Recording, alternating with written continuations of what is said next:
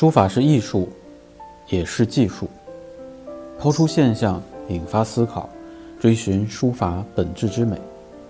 听众朋友们，大家好，这里是漫谈书法，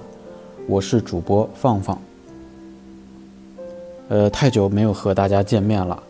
呃，自二零一七年的五月，漫谈书法停更，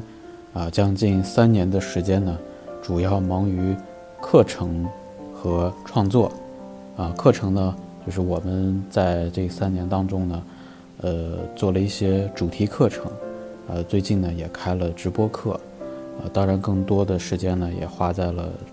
书法和绘画的创作上，啊，占据了大量的精力，呃，那么在这段时间呢，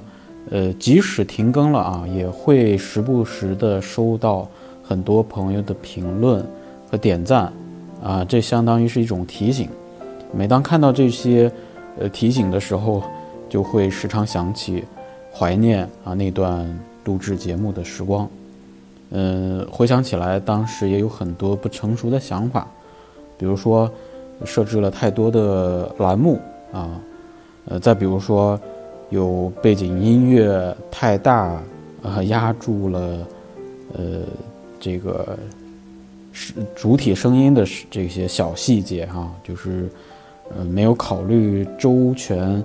呃，精力啊、时间等等问题，所以后来，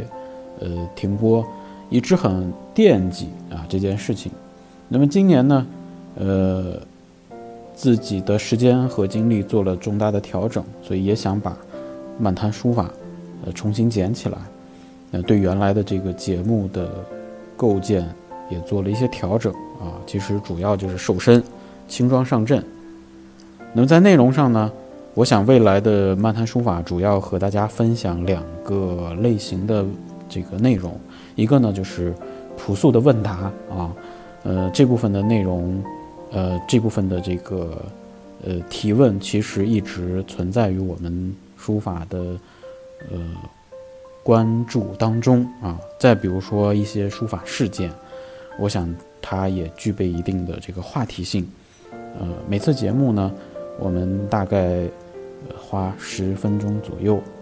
啊，希望大家呢在我们的节目里留言提问啊，然后加强一些互动。当然有很多不对的地方、不足的地方，也请多多指教啊。我们就以音频的形式在这里呢，